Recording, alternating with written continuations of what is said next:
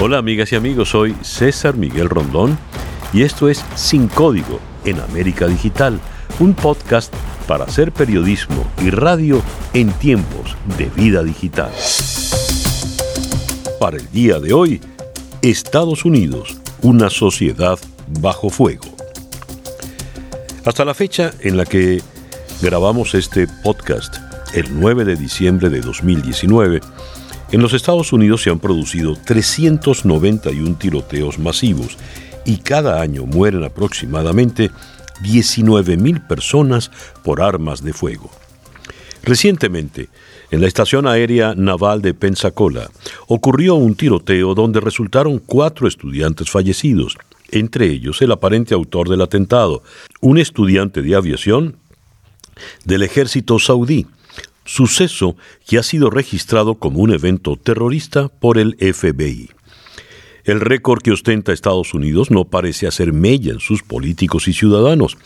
No ha bastado la indignación, la sorpresa y el dolor en casos como el ocurrido en la escuela primaria Sandy Hook, en el estado de Connecticut, cuando 20 niños entre 6 y 7 años y 6 adultos fueron asesinados.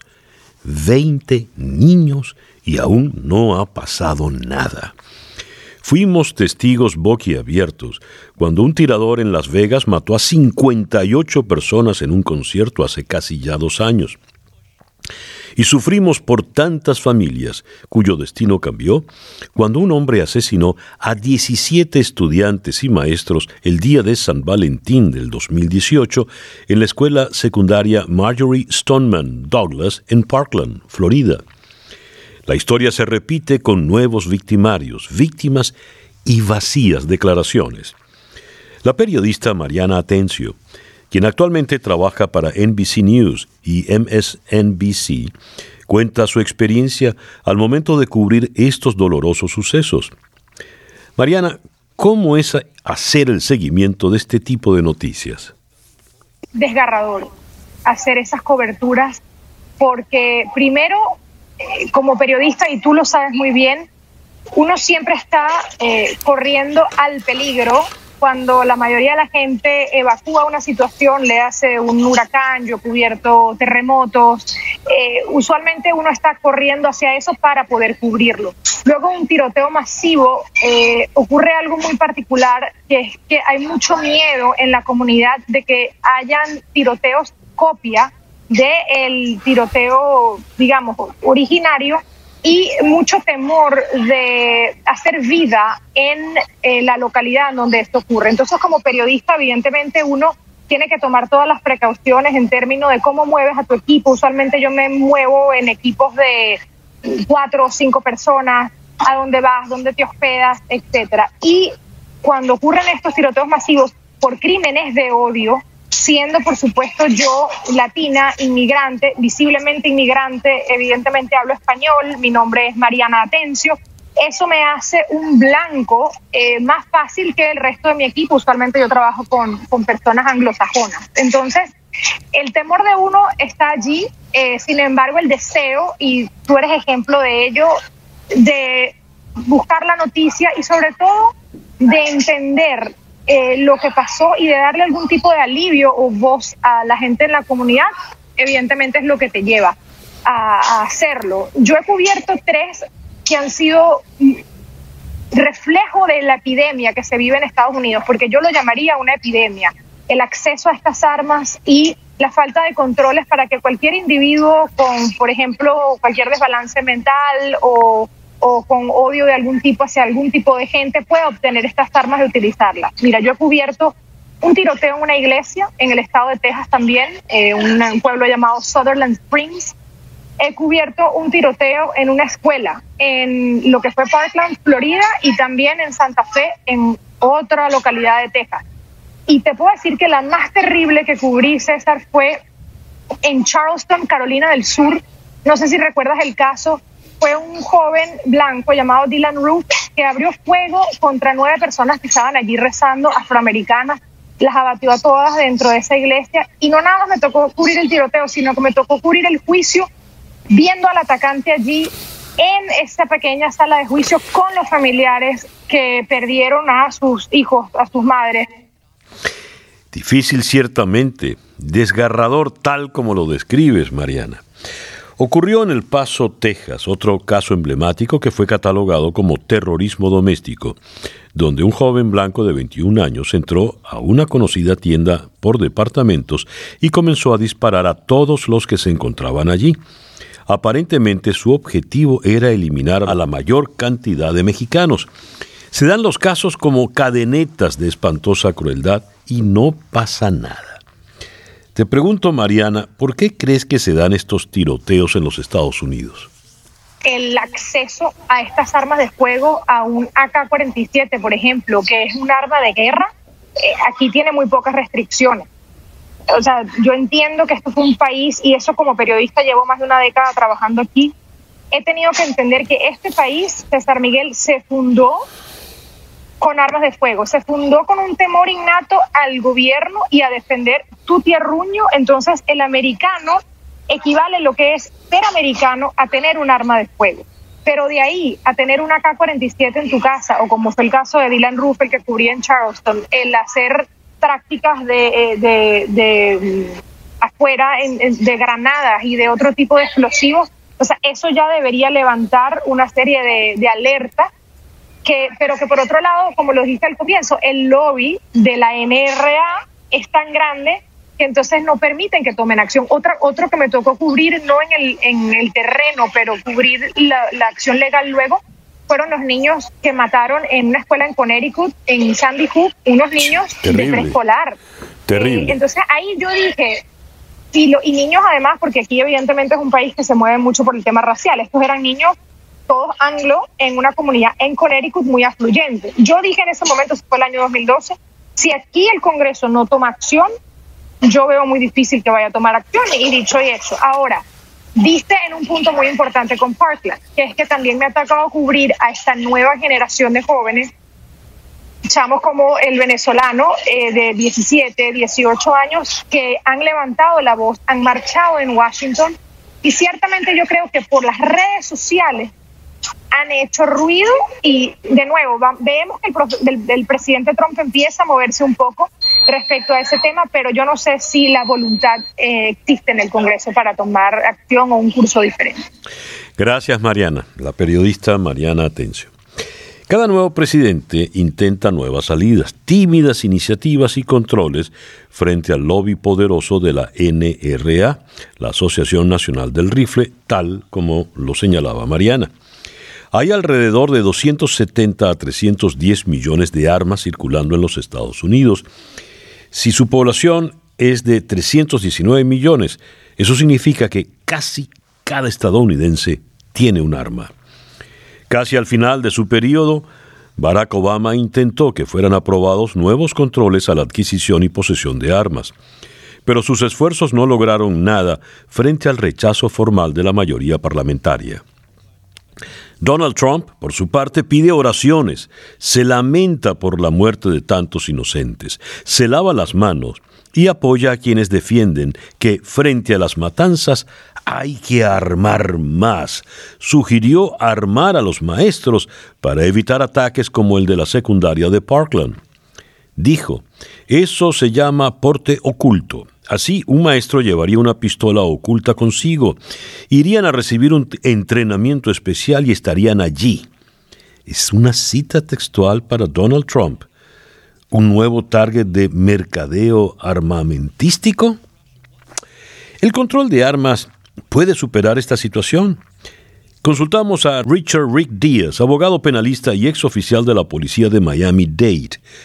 Rick, si se prohíbe la venta de armas en los Estados Unidos, ¿se solucionaría el problema? No. Ok, so eh, primero tenemos que empezar por entender, por dos razones mayormente. Uno es eh, porque en este país existe más de un arma de fuego por cada persona registrada en el censo nacional. So hay más de 100 millones de, armas en la calle. Eso no va a pasar. Y segundo, la segunda enmienda que expresamente eh, permite la posesión de armas. so, por esos dos motivos no vamos a terminar o, cancelar o anular el problema que está existiendo en este momento en el país y que va a seguir. La idea no es eliminar el problema, la, idea es de eh, reducirlo y tratar de controlarlo. Y hay diferentes medios que podemos hablar para poder llegar a, ese, a esa meta. El problema tiene dos ángulos. Está el ángulo de la persona y el ángulo de la, del arma. Las dos cosas se pueden controlar. Sin el loco, sin el disparador, sin el ofensor, no hay problema. Y sin arma, no hay problema. Pero no podemos matar a las personas por tener un arma, ni podemos ignorar la segunda enmienda. Entonces, controles sobre las personas es lo que hemos hablado mucho, eh, lo que es el tema del background de las personas, que no existe, para poder detectar posibles personas que deben de estar, estar prohibidas de poseer armas. Y debemos de también tener un sistema de alerta eh, o aviso temprano, y que ya existe en la Florida después del Parkland Shooting, para que personas, psicólogos, médicos, doctores, eh, eh, vecinos, personas que identifican a una persona que parece tener tendencias suicidales o de homicidio, puedan ser reportados a la policía y en 24 horas es la policía visitar a esa persona y desposeer a esa persona sus armas. Esa ley ya existe. Eh, claro, y, los estados tienen sus diferentes capacidades para ser más fuertes o menos fuertes en estas leyes. eso es como un ejemplo, ¿no?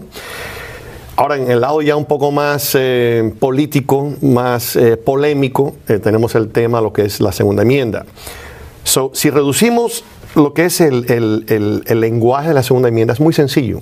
Dice que toda persona tiene derecho a poseer un arma. Ahora, como abogado, yo digo, ¿qué quiere decir eso? Porque cuando los eh, padres fundadores de este país crearon el país hace más de 200 años, ya casi 250, eh, no existían los problemas que existen hoy, no, existían, no existían las armas que existen hoy. Y yo no creo que nadie, ni siquiera el presidente de la NRA, la Asociación Nacional de Rifles, pueda alegar de que se envisionaba que esa segunda enmienda contemplaba un AK-47 o un AR-15 con calibre 223 con unos peines que pueden disparar 100 balas en un cargador a un promedio de dos balas por segundo. Entonces, Dios. si aceptamos eso, entonces tenemos que crear em, eh, eh, leyes, legislación con los políticos para controlar esas armas de manera que no viola la segunda enmienda. Gracias, Rick. Rick Díaz, abogado penalista y ex oficial de la policía de Miami-Dade. Las motivaciones pues son variadas, raciales, homofóbicas, xenofóbicas, eh, políticas, venganza de desajustados sociales, narcisismo. Wilfredo Arm Ruiz, capellán musulmán, columnista del Huffington Post y el diario de Nueva York, abogado y director de comunicaciones del Council of American Islamic Relations, analista político internacional especializado en terrorismo y temas raciales, nos señala con relación a este tema. Por mayormente politiquear con el asunto. Muchas, en muchas ocasiones se enfoca en nuestra comunidad musulmana como la de la que se deriva eh, la mayor cantidad de extremistas eh, que ponen en peligro a nuestra comunidad claro, porque la comunidad musulmana en Estados Unidos tiene un inconveniente muy grave, que es que la asocian con, la, con terrorismo, con, el terrorismo, con toda la, la, violencia. Pues eh, islámica en, el Medio Oriente. Que... Y esa asociación precisamente es de la que cae víctima, ya no ahora exclusivamente los musulmanes, sino ahora los hispanos. Esa retórica repetida. ¿Y ambas cosas? Yo soy hispano y musulmán por un lado y por el otro. Pero esa retórica eh, que es, abrazada incluso, pero no exclusiva, por el liderazgo político del país, donde ahora se presenta como una amenaza al país, una supuesta invasión de hispanos eh, que vienen a causarle daño y a poner nuestra seguridad en riesgo y que de la que tenemos que inmediatamente levantar un muro en la frontera sur presentar la comunidad hispana precisamente como una amenaza a la estabilidad y a la seguridad del país resulta y contribuye a este tipo de crimen de odio. Esto es un claro ejemplo, el caso mencionado anteriormente ocurrido en El Paso, Texas. Ahora, el asesino de Dayton, Ohio, usó un rifle y muchas revistas de magazines, de cartuchos adicionales, magazines que cualquiera puede comprar fácilmente en los Estados Unidos. ¿Cuántas personas más hubiesen muerto si la policía no hubiese llegado en menos de un minuto al lugar? El asunto no toca solo el tema de las armas, también trata de una sociedad cómplice en su silencio, silencio individualista frente al dolor ajeno, que no termina de entender que algo ocurre en su país cuando sus propios miembros eligen asesinar masivamente a otros a cualquier hora y momento del día, por cualquier razón, por fútil que sea. Abordemos ahora el tema con un especialista en la materia como lo es Eugenio Weigand, analista senior en política para el equipo de armas y crimen en el Center for American Progress. Vamos entonces hasta Washington. Hola Eugenio, gracias por atendernos. Hola, muchas gracias por la llamada. Buenas tardes a todos. He leído en un artículo que publicaste recientemente sobre estadísticas del Pew Research Center 44% de los americanos dice que conocen a alguien que ha sido disparado, otro 23% reporta que eh, han usado algún arma para amenazar o intimidarlo a él o a algún miembro de su familia. En septiembre del 2019, según una encuesta de ABC News y Washington Post, encontraron que 6 de cada 10 americanos temen que un tiroteo masivo pueda ocurrir en su comunidad. Y en marzo del año pasado, en una encuesta de, USA Today, 53% de los jóvenes entre 13 y 17 años eh, identificaron la violencia de las armas como una preocupación mayor, rebasando cualquier otra consideración en las listas. Esto, Eugenio, habla de una sociedad que evidentemente está atemorizada.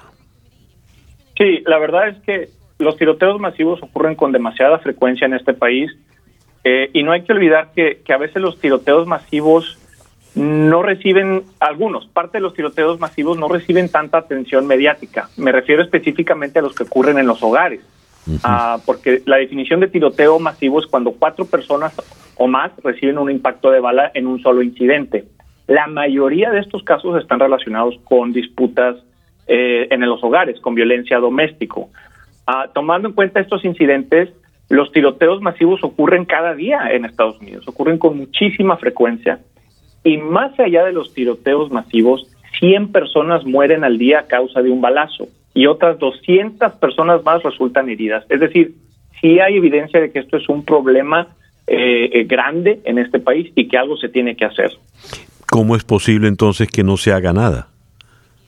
Mira, es interesante que lo menciones porque hay muchas regulaciones que la población apoya. Por ejemplo, eliminar estas armas de asalto, más del 65% de la población en Estados Unidos la apoya. La revisión de antecedentes en todos los puntos de venta, más del 90% de la población en Estados Unidos la apoya. ¿Qué es la revisión de antecedentes? Cualquier persona que quiera adquirir un arma en una armería federal tiene que pasar una revisión de antecedentes para, detectar que esta persona no sea no tenga antecedentes de violencia doméstica, no tenga antecedentes de, de, consumo excesivo de drogas, entre otras cosas. Pero si una persona va a un gun show o quiere comprar un arma en internet, en la mayoría de los estados no se le aplica una revisión de antecedentes. Es decir, que cualquier persona puede adquirir un arma.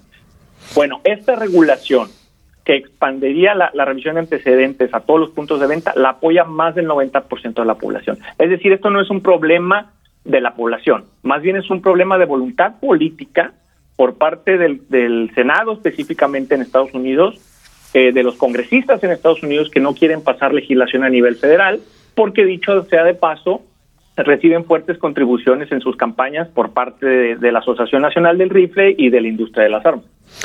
¿Qué tan poderosa es la Asociación Nacional del Rifle? Bueno, eh, aparte, en los últimos años ha demostrado que tiene una fuerza política muy importante. Eh, estuvo involucrada en que la, la, eliminación de la prohibición de armas de asalto en el 2004 se quitara, es decir, eh, a partir del 2004 ya se podía comercializar con armas de asalto, tuvo un rol importante, tuvo un rol importante en pasar placa, que es esta medida que impide que la sociedad civil pueda eh, eh, incurrir en, actos legales contra la industria, contra los que venden las armas, eh, pero en los últimos años también ha, visto cierta oposición muy fuerte. Es importante mencionar que, por ejemplo, a partir de Parkland en el 2018, con Mark for Our Lives, con números grupos que han surgido con mucha fuerza, eh, también ha ido perdiendo poder la Asociación Nacional del Rifle. Si tú ves a nivel estatal, en los últimos años se han pasado muchísimas legislaciones a favor de un mayor control de armas y cada vez menos se ve que regulaciones respaldadas por la Asociación Nacional del Rifle pasen. Esto a nivel estatal. Eh, también vimos que el año pasado el Congreso, la, la, Cámara Baja del Congreso, muchos congresistas ganaron sus elecciones con plataformas muy sólidas sobre, sobre el control de armas. Inclusive en el condado donde está la Asociación Nacional del Rifle, ganó la congresista que se oponía a las, a las regulaciones de la Asociación del Rifle y estaba a favor de mayor control de las armas. Es decir, ha tenido mucho poder, pero en los últimos años sí ha visto un contrapeso muy, muy importante. Eugenio, eh, si la población, tal como se demuestra eh, en las encuestas, está a favor de, de, incrementar controles y de tomar todas las medidas que sean necesarias para garantizar seguridad a la población, ¿por qué los políticos en un país como Estados Unidos, que son electos a todo nivel. Aquí se elige hasta el sheriff del condado. ¿Por qué los políticos hacen caso omiso de este parecer y se dejan llevar por el lobby de la eh, NRA? Por ejemplo, eh, a donde quiero ir es qué ocurre políticamente hablando para que la dirigencia política le dé la espalda al sentir mayoritario de la población de Estados Unidos. Bueno, mucho tiene que ver con, con los las donaciones en las campañas que se dan, este, con, con, ciertas amenazas también de, de, parte de la Asociación Nacional del Rifle, de decir o respaldas mi plataforma o voy a apoyar al, a tu contrincante. Eh, entonces sí hay cierto temor en los políticos, pero eh, vamos, sí se ha visto que, que, ciertos políticos ya eso ya no les importa tanto. Eh, ya, ya inclusive eh, congresistas que abiertamente dicen yo voy por esta plataforma con control, con más restricción a las armas, porque, vamos, es, una, es un problema que ya no puede continuar. Yo te mencionaba, 100 personas mueren al día, otras 200 heridas, a diario un niño muere eh, a causa de, un balazo eh, en, en Estados Unidos. La violencia doméstica, por ejemplo, una de cuatro mujeres asesinadas en este país es asesinada con un arma de fuego por eh, una pareja sentimental. Es decir, eh, eh, los números han llegado a tal, el impacto ha sido tal que ya la población está demandando más y los políticos están escuchando más. Y aquellos que favorecen más la Asociación Nacional de Rifle o la industria tienen que hacer caso, o si no, porque si no, vamos, los van a quitar de su puesto. Claro, todo esto tiene que ver, eh, cuando hablamos de la política en Estados Unidos, con estas tendencias eh, republicanas, demócratas, etcétera. Por ejemplo, a raíz de Parkland, el presidente Trump sugirió que los maestros llevasen armas ocultas. Es decir, para él la solución era no desarmar, sino más bien armar mucho más a la población eh, de la escuela. Y son los demócratas los que han tratado de llevar lo contrario. Por ejemplo, las últimas medidas que tomó Barack Obama antes de salir de, la Casa Blanca. Verlo desde este punto de vista no perjudica el, progreso del debate, porque en la medida en que sea un problema entre partidos, siempre va a, a llevar la delantera el partido mayoritario. Bueno, es, es interesante que lo menciones, porque, por ejemplo, yo te, yo te mencionaba la prohibición de armas de asalto y la revisión de antecedentes en todos los puntos de venta. Estas medidas, en su mayoría, también son apoyadas por los republicanos, por la población que se dice ser republicana. O sea, es decir, en la población no parece ser un tema de partido. Es más bien en el, en, el, en el área política, en el Congreso, cuando empiezan a tomar eh, eh, partido. Ahora, tú mencionas la, la, la de armar a los maestros. Bueno, no hay un, solo evidencia que muestre que eso de hecho va a, mantener las escuelas más seguras. De hecho, ha habido muchísimos casos donde, por ejemplo, un niño de entre 4 y 6 años encontró el arma del maestro en el baño. Eh, hay, hay, hay casos en donde el maestro accidentalmente disparó el arma de fuego. Eh, inclusive en Georgia, hace un par de años, un maestro se encerró en un salón de clases con el arma y me parece que hubo disparos al techo. Es decir, sí, sí hay anécdotas que muestran que eh, que hay mucho riesgo en tomar estas medidas. Por supuesto. Inclusive si tú lo ves a nivel de, de hogares, los hogares que tienen presencia, eh, un arma de fuego, es más probable que, que, una persona que vive en ese hogar muera a causa de esa arma, uh -huh. a que de hecho esa arma sea utilizada en defensa, para defensa del hogar. En definitiva, proponer armar a los maestros para evitar los tiroteos es como echarle gasolina al fuego, ¿no? Es como echarle gasolina al fuego, este, y, y vamos, en el mejor de los casos que se ha visto, donde un, una persona interviene para detener un tiroteo, que es en, en Texas, en Southern Springs, o en el caso del béisbol en, en el Partido de los Republicanos, no hay que olvidar que personas recibieron impacto de bala antes que cualquier reacción pudiera ocurrir. Es decir, en el mejor de los casos, esa política no prevé que alguien salga asesinado o herido, sino solo detiene el número de letalidad o el número de heridos, en el mejor de los casos. Así es. Eugenio, muchísimas gracias por concedernos estos minutos en el programa de hoy. No, muchas gracias a ustedes y buenas tardes. Eugenio Weigen Vargas es eh, desde la ciudad de Washington especialista, analista senior de política para el equipo de armas y crimen en el Center for American Progress, como decía allá en Washington, D.C. Y bien, así hemos llegado al final de nuestro podcast por el día de hoy. Esto es Sin Código en América Digital, un podcast para hacer periodismo y radio en tiempos de vida digital.